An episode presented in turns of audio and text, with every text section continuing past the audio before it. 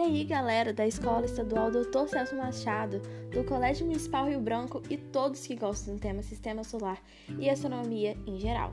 Eu sou Estrela. E eu sou a Luna.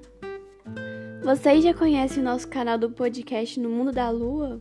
É uma atividade desenvolvida junto com a prof. Virginia Samur, o blog Bionota 10 e o projeto Girls in Space, nas escolas para divulgar os temas referentes ao tópico Terra e Universo da BNCC. Vamos iniciar nosso primeiro episódio com o tema Os componentes do sistema solar. Bora lá? O sistema solar nada mais é do que um conjunto de todos os corpos celestes que se movimentam em torno do Sol. Dentre eles podemos citar os planetas, cometas, meteoros, asteroides e vários outros astros.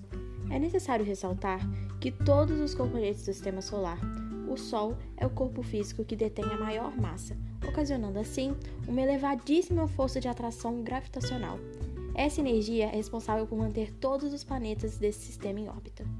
Só para vocês terem uma ideia, o Sol é cerca de 109 mil vezes maior que o planeta Terra. Os planetas são os corpos celestes mais famosos e conhecidos do sistema solar. Ao todo, oito planetas fazem parte desse sistema, tendo cada um a sua órbita são necessários três requisitos para categorizar um astro como planeta: 1. Um, orbitar ao redor de, um, de uma estrela, no caso, um Sol. 2. Possuir forma arredondada, o que é causado por aquilo que se denomina como equilíbrio hidrostático. 3. Ter a sua órbita livre, ou seja, não receber a influência direta da gravidade de outros planetas que modifiquem os seus movimentos. Eles são sempre listados de acordo com a sua proximidade do Sol. Mercúrio é o menor planeta do sistema solar. Vênus, segundo planeta do sistema solar e o mais quente. Terra, o planeta em que vivemos. Marte, também conhecido como planeta vermelho. Júpiter, esse é o maior planeta do sistema solar. Saturno, ele tem vários anéis constituídos por pequenas e numerosas partículas de gelo, poeira e rocha. Urano é o sétimo planeta do sistema solar. Netuno é o planeta mais distante do sistema solar.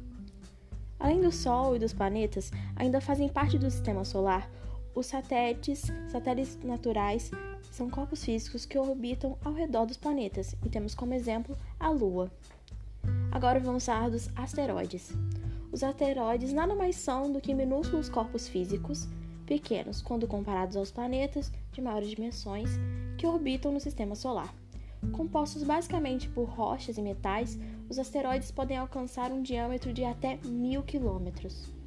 No sistema solar estão localizados em duas grandes regiões: o cinturão de asteroides, localizado entre Marte e Júpiter, e o cinturão de Kuiper, que está além da órbita de Netuno.